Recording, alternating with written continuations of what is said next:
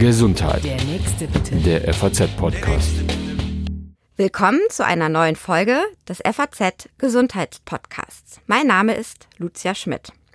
Herz-Kreislauf-Erkrankungen sind die führende Todesursache in Deutschland. Grundlage vieler dieser Herz-Kreislauf-Erkrankungen ist die sogenannte Arteriosklerose, bei der sich in den Gefäßen des Körpers Kalk, wie man sagt, ablagert und so die Gefäße verengt. Damit kann das Blut nicht mehr ungehindert fließen. Bestimmte Organe oder Gewebe werden nicht mehr ausreichend mit Blut versorgt. Besonders dramatisch ist das, wenn eine solche Verengung der Gefäße am Herzen stattfindet und damit das Herz, der Motor sozusagen unseres Körpers, nicht mehr richtig durchblutet wird. Findet das statt, spricht man von einer koronaren Herzerkrankung. Im schlimmsten Fall müssen dann sogenannte Stents eingesetzt werden, die die Gefäße offen halten. Professor Franz Kleber ist ein deutschlandweit ausgewiesener Herzspezialist, der jeden Tag mit Menschen zu tun hat, die an einer solchen koronaren Herzerkrankung leiden. Seit 2018 ist er Chefarzt der Kardiologie an dem evangelischen Krankenhaus Paul-Gerhardt-Stift in der Lutherstadt Wittenberg. Dort wendet er als einer der ersten hierzulande ein ganz besonderes Verfahren an, um eben diesen Kalk in den Herzkranzgefäßen zu zerstören und sie wieder durchgängig zu machen. Das Besondere an diesem Verfahren ist, es hilft auch Betroffenen, denen die Medizin sonst in diesem Bereich bisher nicht mehr so viel weiterhelfen konnte. Herzlich willkommen, Herr Professor Kleber. Guten Tag, Frau Schmidt. Vielen Dank für die Einladung. Ja, schön, dass Sie da sind. Ähm, ich habe es eben schon gesagt, ähm, Herzerkrankungen sind äh, weltweit und auch in Deutschland eine der führenden Todesursachen und nehmen in unserer älter werdenden Gesellschaft immer mehr zu. Rund sechs Millionen Menschen, so habe ich gelesen, sind eben von dieser KHK, dieser koronaren Herzerkrankung betroffen. Woran kann man denn merken, dass man da auch dran leidet oder dass man eine solche aus bildet. Wir wissen ja seit Jahrzehnten, dass die koronare Herzkrankheit von sogenannten Risikofaktoren begünstigt wird. Und dazu gehören leider viele Faktoren, die in unserer heutigen äh, Welt äh, viel vorhanden sind. Also eine äh, Ernährung, die zu hohen Cholesterin führt, dann äh, die äh, Erkrankung Diabetes mellitus, also die Zuckerkrankheit, die sehr stark mit dem Körpergewicht zusammenhängt, der Bluthochdruck, der mit dem Stress vergesellschaftet ist, diese Faktoren, Gott sei Dank allmählich ein bisschen weniger das Rauchen, aber diese Faktoren begünstigen diese koronare Herzkrankheit und eben auch die allgemeine Arteriosklerose. Ist ja immer eine Erkrankung der Gefäße insgesamt. Nur ähm, bei manchen Patienten äh, äußert sich das mehr zum Beispiel in den Beinen, dann ist diese berühmte Schaufensterkrankheit, die entsteht, bei manchen mehr am Herzen dann tritt äh, eben das ein, was wir als Angina pectoris bezeichnet, gehe ich gleich nochmal drauf ein. Und wiederum bei anderen äh, tobt es sich mehr in den Gehirngefäßen aus und führt dann zum Schlaganfall. Das sind die, die schlimmsten Manifestationen dieser Krankheit. Was die koronare Herzkrankheit angeht, die leitet sich ja ab, weil die äh, Herzkranzgefäße, wie man sich nennt, außen wie ein Kranz um das Gefäß herumlaufen und ihre Adern in die, also ihre feinen Adern in das Herz, in den Herzmuskel abgeben. Das Herz braucht natürlich für diese immense Arbeit, die es leistet, man muss sich ja vorstellen, fünf Liter Blutpumpen in jeder Minute, den ganzen Tag, 24 Stunden, 365 Tage und das vielleicht noch 80 Jahre lang. Das ist schon eine große Aufgabe. Da braucht das Herz viel Blut und die Kranzgefäße leiten eben das Blut dorthin. Und wenn diese Herzkranzgefäße verengt sind, äh, dann ist die Blutleitung reduziert. Und dann treten insbesondere zwei Symptome auf. Einmal ist es ein äh, meistens als drückend empfundener Schmerz, nicht so der, der stechende Schmerz, das wird oft in der Bevölkerung verwechselt. Es ist der drückende, der dumpfe Schmerz eher, manchmal auch ein brennender Schmerz, aber eigentlich nie ein stechender, der hinter dem Brustbein entsteht. Das Herz liegt ja nicht so sehr auf der linken Seite, wie man laienhaft oft denkt, sondern eigentlich mehr, also zum größten Teil in der Mitte. Und dieser Schmerz unter dem Brustbein oder auch manchmal vom Rücken zwischen den Schulterblättern, manchmal auch in die Arme ziehend, ist der typische Angina pectoris Schmerz. Angina pectoris heißt Brustenge. Und es wird auch sehr oft als eine sehr, sehr starke Einengung der Brust empfunden. Und das zweite Symptom, was auftritt, ist die Atemnot bei Belastung insbesondere, die natürlich viele andere Ursachen auch haben kann. Aber unglücklicherweise kann das auch das einzige Symptom sein und dann wird es oft nicht erkannt. Und je älter die Menschen sind, desto eher tritt dieses Symptom alleine auf. Und es tritt auch mehr bei Frauen nur die Atemnot auf, sodass es auch bei Frauen eher verkannt wird. Mhm. Das heißt also auf jeden Fall bei Atemnot zum Arzt gehen und ähm, dieser dumpfe Schmerz und dieses Ausstrahlen des Schmerzes, was Sie eben beschrieben haben, das weiß man oder kennt man als Laie ja auch als Warnsymptom eines Herzinfarktes, was so ganz am Ende, wie Sie gesagt haben, stehen könnte, einer KHK. Wie kann ich da unterscheiden, ob es jetzt gerade wirklich, wirklich lebensbedrohlich ist, dieses Schmerz in meiner Brust oder in Anführungszeichen eben nur ein Warnsignal? Ja, also das unterscheiden wir insbesondere an der Auslösesituation.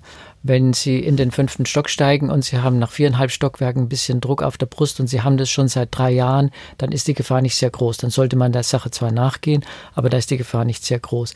Wenn Sie erstmals so einen Schmerz haben und das noch dazu in Ruhe, dann ist die Gefahr sehr groß. Dann ist also ein, dann sind Herzinfarktgefahren bis zu 30 Prozent in den ersten Wochen danach. Äh, darum müssen wir unterscheiden diese stabilen Situationen und die, wie wir nennen, akuten Koronarsyndrome, also eine instabile äh, Situation, ein zunehmendes Schmerzes oder sie konnten bisher fünf Stockwerke steigen, jetzt sind es nur mehr zwei und in einer Woche ist es dann plötzlich nur mehr ein Stockwerk. Da ist Gefahr im Verzug. Okay.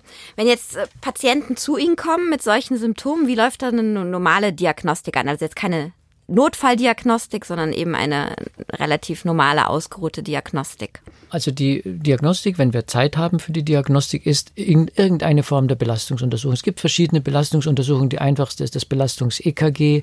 Dann gibt es das sogenannte Stress-Echokardiogramm, wo man also das Herz mit Ultraschall anschaut, wie sich zusammenzieht und gleichzeitig den Patienten belastet und schaut, ob irgendeine Wand des Herzens äh, anfängt, mit mehr Belastung nachzuhinken. Denn wenn es kein Blut kriegt, kann es auch nicht ordentlich äh, kontrahieren, also nicht ordentlich sich zusammenziehen. Ähm, dann gibt es aber natürlich auch mit dem Kernspintomogramm, mit der Szintigraphie und so weiter, es gibt weitere Methoden, je nach Expertise des Zentrums, wo man ist oder der Ärzte, die dort sind und nach dem Vorhandensein von Techniken kann man zwischen denen wählen. Keine prinzipiellen Unterschiede bestehen eigentlich. Das Belastungs-EKG ist etwas weniger spezifisch als die anderen Methoden, die ich erwähnt habe. Mhm. Jetzt kommt raus, Mensch, tatsächlich, meine Arterien rund ums Herz ähm, sind leider verkalkt. Was ist dann die Therapie? Was passiert dann mit mir? Ich hatte vorhin schon das Schlagwort Stand genannt, was aber ja nicht sofort passiert. Vielleicht können Sie ein bisschen was zur Therapie bitte sagen. Ja, also man kann ähm, schon ähm, mit Medikamenten, die den Bedarf an Sauerstoff des Herzens äh, reduzieren, in Einzelfällen was machen ähm, sodass die Situation stabilisiert wird. Das noch Wichtigere ist aber, nachdem, wenn so eine instabile Situation, wie ich es beschrieben habe, auftritt, dass man dann verhindert, dass ein Herzinfarkt entsteht und das ist medikamentös. Zum einen, dass man äh, Medikamente gibt, die ein plötzliches Verkleben von Blutplättchen an irgendeiner inneren Wunde, auf das müssen wir noch eingehen, an irgendeiner Wunde, äh, inneren Wunde verhindern. Äh, das einfachste von diesen Blättchenhämmern ist das Aspirin, das wir ja seit äh, sehr langer Zeit kennen, das auch ziemlich harmlos ist. Ähm, und die andere äh, medikamentöse Therapie ist, die Cholesterinwerte zu senken und das geht in der Regel mit den sogenannten Statinen und natürlich mit Ernährung. Mhm. Innere Verletzung, haben Sie ja. gerade gesagt, was bedeutet mhm. das?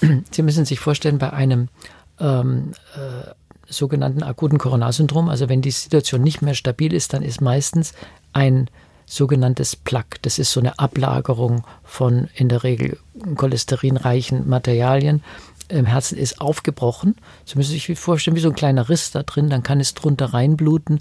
Das ist diese innere Verletzung und da setzen sich sehr leicht Blättchen drauf und das ist letzten Endes das, was meistens zum Herzinfarkt führt. Wobei die Blättchen ja aus ihrem Sinn heraus erstmal eigentlich diese Wunde heilen wollen, richtig? Die das wollen die Wunde heilen, die heilen auch in 90 Prozent diese Wunde, aber in den anderen 10 Prozent, solche Blättchen, äh, solche, äh, Rupturen von diesen Plaques treten sehr häufig auf bei mhm. Patienten, die diese Krankheit haben. Also bei, bei Leibe sehen wir nicht alle diese, diese Rupturen, sondern wir sehen oft ausgeheilte Rupturen, die der Körper geheilt hat. Aber wenn es zu viel Plättchen sind oder wenn es zu sehr unter diesen Plaque reingeblutet hat, das steht ja unter Druck, unter Arteriendruck, also äh, 100 oder 150 Millimeter Quecksilbersäure. Ähm, dann, äh, dann hebt dieses Plug der Deckel ab und es behindert den Blutstrom. Und dann ist die Gefahr sehr hoch, dass durch den verminderten Blutstrom die Plättchen sich dort anlagern und mhm. das versuchen fälschlicherweise zu heilen, dabei das Gefäß verschließen. Irgendwann äh, kommt es dann genau an solchen Stellen ähm, auch zu einem Einsatz von eben Stents, also kleinen Röhrchen, die dann in diese Gefäße geschoben werden, damit sie nicht weiter zugehen. Ähm, und diese, Gefä diese Stents haben aber irgendwo manchmal auch ihr Ende bei sehr, sehr verkalkten ähm, Arterien. Und da gibt es jetzt eben eine neue Therapieoption, die Sie anwenden. Es ist die sogenannte Lithoplastie, ähm, die eben auch Patienten hilft, bei denen sonst fast nichts mehr helfen würde, sag ich mal so. Was steckt hinter dieser neuen Therapie? Ja, also wenn Sie jetzt den dringenden Verdacht haben, dass solche Verengungen bestehen, dann ist der nächste Schritt ja die Herzkatheteruntersuchung und das ist nichts anderes, als dass man in die Herzkranzgefäße, die ganz äh, oben äh, über dem Herzen aus der Hauptschlagader abgehen, ein Kontrastmittel einspritzt. Das ist also eine jodhaltige Flüssigkeit, die ermöglicht, dass man das im Röntgenbild sieht. Dann sieht man da die äh, betreffende Engstelle und dann weitet man zunächst diese Engstelle mit dem Ballon auf. Das ist der erste Schritt in aller Regel.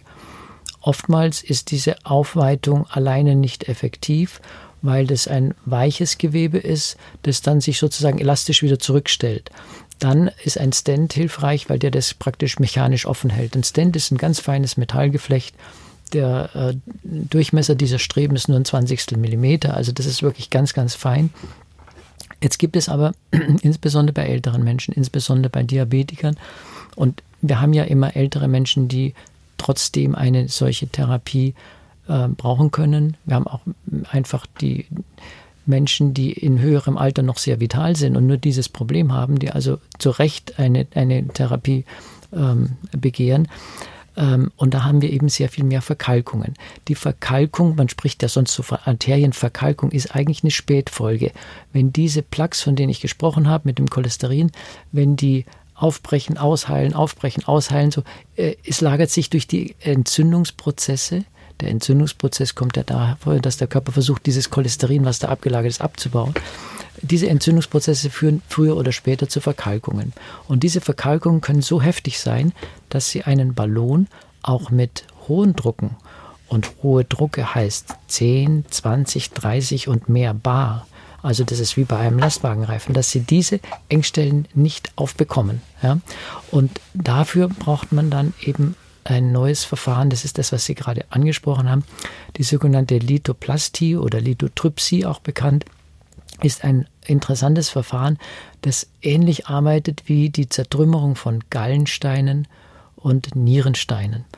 Ist eigentlich ganz interessant. Man hat dieses Verfahren per Zufall entdeckt im Zweiten Weltkrieg, weil bei Explosionen der Wasserstoffbombe hat man gesehen, dass es Lungenzerreißungen durch Schallwellen gibt. Und dann ist man dem nachgegangen und 1951 hat man zum ersten Mal das versucht therapeutisch einzusetzen, zunächst bei Gallensteinen. Dann 1975 hat man erstmals in Gallengängen, also schon einem feinen System, Gallensteine zertrümmern können über mit dieses Verfahren. Ultraschall. Mit diesem Ultraschall. Dann kam 1980 kamen die Nierensteine dazu. Und ganz neu jetzt, ja, mit einer Entwicklung eigentlich in den letzten ein, zwei Jahren, ist es so verfeinert worden, dass man auch Kranzgefäße damit behandeln kann. Das Besondere ist, dass man die ganze Gefäßwand weich macht, weil die, die, der Kalk, der da ja hinter der Oberfläche sitzt, eben ähm, äh, nicht mehr in Platten auftritt, sondern diese kleinen Platten zermörsert werden. Da kommt nichts in den Blutstrom. Es bleibt alles, alles dahinter, aber die Gefäße werden weich und damit zugänglich für eine Aufweitung oder für eine Stent-Implantation. Und wir erreichen diese Engstellen auch besser. Manchmal ist es ja der Kalk, der uns hinter, Sie müssen sich vorstellen, das sind ja Gefäße, die laufen über viele, viele Kurven und man kann mit dem Katheter manchmal gar nicht bis dahin kommen, wo man möchte.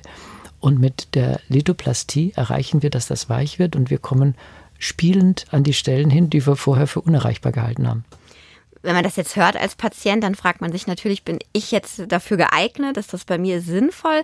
Äh, Gibt es da irgendeine Definition ab dem und dem Grad oder ab der und der Schwere? Kommt diese Therapie für Patienten in Frage? Ja, diese Therapie muss natürlich, ist eine junge Methode, muss natürlich ihren genauen Platz noch finden. Ganz klar kommt sie in Frage für Patienten, wo man die Engstellen nicht erreichen oder nicht aufweiten kann. Das ist eine ganz klar, weil da haben wir keine äh, großen Alternativen. Es gibt zwar eine Methode, die man früher schon angewendet hat, den Kalk von innen mit einer Fräse praktisch rauszuschneiden. Die führt natürlich zu erheblichen Schäden der Gefäßinnenhaut. Ähm, und wenn man das vermeiden kann, wird man das vermeiden. Ähm, äh, und dann müssen wir uns natürlich überlegen in Zukunft, ob es nicht überhaupt auch äh, für andere Verfahren günstig ist, lieber den Kalk aufzubrechen, als ihn einfach so zu lassen. Denn wenn ich ihn mit sehr hohem Druck auseinanderreiße, führt es eben auch zu erheblichen Verletzungen, während die Lithoplastie keine angiografisch erkennbaren Verletzungen hinterlässt. Mhm. Jetzt haben Sie vorhin gesagt, ähm, Herz ist eine ganz große Baustelle bei dieser Erkrankung. Das andere ist das Gehirn. Und da gibt es ja eben die Halsschlagadern, die sozusagen das Blut in das Gehirn ähm, bringen. Und wenn die verkalkt sind, gibt es auch ein großes Problem. Kann man dieses Verfahren auch sich vorstellen im Gehirn oder im Bereich der äh, Halsschlagadern anzuwenden oder ist es im Moment tatsächlich auf die Gefäße am Herzen beschränkt? Nein, es hat sogar in den peripheren Gefäßen, also Bein-, Beckengefäßen angefangen. Ähm, und ich vorstellen kann man sich das ja wohl, dass man das auch in den Gehirngefäßen anbringt. Ähm, Berichte liegen da nichts Wesentliches vor. Ähm, aber der Vorteil, dass der Kalk ja nicht in, den, äh, in das Gefäß hineinkommt und dass man es mit niedrigem Druck danach aufweiten kann, ist ein attraktiver Vorteil für jede äh, Zirkulation, auch für die Zerebrale. Mhm. Obwohl Sie jetzt so viele Vorteile aufzählen, wird es in Deutschland eben noch ganz wenig angewandt. Äh, Sie haben gesagt, glaube ich, Sie sind einer von vier, fünf, sechs, sieben, so in dem, in der Größenordnung in Deutschland. Ähm, warum ist das so? Ja, neue Methoden brauchen ja immer erst, die müssen ihren Platz finden, die müssen äh, durch das Vergütungssystem durch. Und ähm, das hat ja schon ein, ein ähm, Auszeichnung für zukunftsträchtige Verfahren erhalten, aber es gibt noch keine richtige Vergütung. Da rechnet zwar jeder damit, dass in den nächsten ein, zwei, drei Jahren eine Vergütung gibt dafür. Natürlich, wie jedes neue Verfahren, ist es teurer als die schon lange bewährten Verfahren. Momentan geht es auf Kosten des Krankenhausbudgets. Das heißt, für den einzelnen Patienten hat es keine Auswirkungen, egal wie er versichert ist. Aber für die Krankenhäuser, die müssen natürlich gucken, ist das, soll das einer unserer Schwerpunkte sein, für die wir dann auch ein bisschen auf Erlös verzichten. Sowas gibt es ja mit äh, ähm, äh, Verwaltungschefs, die denen die Patientenangelegenheiten besonders wichtig sind. Aber ähm, bis es vergütet wird und bis noch mehr Leute trainiert sind, wird es sicherlich an äh, Zentren durchgeführt, die äh, sich darauf spezialisiert haben. Und vermutlich muss man auch erstmal dieses Gerät anschaffen, oder? Also ja, also das Gerät ist eigentlich gar nicht so kompliziert. Das ist eine Konsole, ähm, die ähm, eine hohe Spannung über einen Kondensator aufbaut. Ähm, und der Katheter hat einige wenige Elektroden, die in einem Ballon drin einen Lichtblitz erzeugen. Und dieser führt zu einem äh, führt zu kleinen Bläschen, die dann platzen und das rausgeben. Also eigentlich muss die Konsole nur diese 3000 Volt Spannung erzeugen. Da darf man nicht erschrecken, dass man 3000 Volt im Körper anwendet. Weil, man schläft ja dabei, ne? Nein, nicht mal. Nicht mal. Sie merken auch nichts davon. Ähm, aber die Stromstärke ist so niedrig, Sie merken das überhaupt gar nicht. Ja. Im Ausland ist das aber schon ein bisschen mehr etabliert. Ja, gar nicht so sehr. Deutschland ist auch da wieder mal technologisch äh, mit bei den Vorreitern. Es sind weltweit äh, äh, 1000 Eingriffe gemacht worden und in Deutschland, erstaunlicherweise, ich habe mich jetzt gerade auf dem Kongress in Mannheim unterrichten lassen, sind 500 dieser 1000 Eingriffe gemacht worden. Es gibt einige Vorreiterzentren, die eben relativ viel gemacht haben, aber es ist noch nicht so öffentlich bekannt. Ähm, und ähm, äh, ich, ich verspreche mir von der Methode eine sehr große Zukunft. Wir haben ein besonderes Augenmerk deswegen, weil wir an unserer Klinik versuchen, mit möglichst wenig Stents auszukommen. Und dieses Verfahren eröffnet, dadurch, dass der Kalk auseinandergenommen wird, auch die Möglichkeit, Medikamente dort in die Gefäßwand besser einzubringen, sodass es tiefer eindringt. Das ist unser Schwerpunkt zurzeit. Und ähm, äh, daher favorisieren wir diese Methode sehr. Wenn ich mich jetzt dafür interessiere als Patient, äh, spreche ich meinen Kardiologen einfach mal auf die äh, Lithoplastie an. Oder wie komme ich an Infos dazu und äh, wo ich mich eventuell behandeln lassen könnte? Ja, also ich hoffe, dass äh, Sie ja dazu beitragen, dass es so bekannt ist, dass jeder Kardiologe schon davon gehört hat. Ähm, es ist noch ein kleines Pflänzchen, also wenn er nicht gehört hat, dann kann er sich aber informieren und kann ein Zentrum in der Nähe benennen, das da schon gut Erfahrungen gesammelt hat. Es gibt in jedem Bundesland solche Zentren. Wir sind jetzt die ersten in Sachsen-Anhalt gewesen, aber in jedem Bundesland gibt es Zentren, die dieses zur Verfügung haben und äh, die das anbieten können. Okay. So als letzte Frage gerne würde ich noch wissen von Ihnen, was kann ich denn machen, damit ich eigentlich erst gar nicht herzkrank werde? Sie haben jetzt vorhin ganz am Beginn unseres Gesprächs schon die Risikofaktoren aufgezählt, aber wir werden immer älter und wir wollen das möglichst fit tun. Was Sie als Kardiologe können, was können Sie als Kardiologe für Tipps geben, damit ich möglichst lange herzgesund bleibe? Ich glaube, das Allerwichtigste ist die Ernährung. Und zwar gar nicht so sehr in dem Sinn, wie wir es lange Jahrzehnte auch in der Kardiologie gepredigt haben, mit äh, ganz wenig Fett und so weiter. Ähm, die natürliche Ernährung, das haben wir sehr viel in den letzten Jahren gesehen, mit ähm, wenig industriell produzierten Nahrungsmitteln, mit wenig Wurstwaren, mit äh, viel äh, frischen Produkten, die viele Antioxidantien erhalten, enthalten ähm, wenn Sie zum Beispiel vergleichen ein Olivenöl mit irgendwelchen raffinierten äh, Ölen und diese Dinge, wenn wir mehr auf diese frischen äh, frische Ernährung achten, können wir sehr viel tun. Da gibt es ja das sogenannte äh, Frankreich-Paradox, dass die Franzosen höhere Cholesterinspiegel haben im Verhältnis zu dem, wie, wie viel sie Coronarherzkrankheit haben. Das führt man auf die Ernährung zurück. Die Franzosen gehen halt in der Regel auf den Markt und kaufen sich frische Sachen und bereiten es frisch zu und essen nicht so sehr aus der Dose. Und ich glaube, das ist der wichtigste Schlüsselfaktor. Der andere Schlüsselfaktor ist, glaube ich, in der Öffentlichkeit gut bekannt. Wir müssen das Rauchen aufgeben. Das ist kein Weg. Und der dritte Faktor ähm, ist die gute Blutdruckbehandlung. Ja, lieber Professor Kleber, vielen Dank für all die Einblicke und interessanten ähm, Informationen. Ihnen, liebe Hörer, für Ihr Interesse. Wenn Ihnen der Podcast gefallen hat, dann ähm, abonnieren Sie uns gerne. Und ansonsten sage ich bis zum nächsten Mal.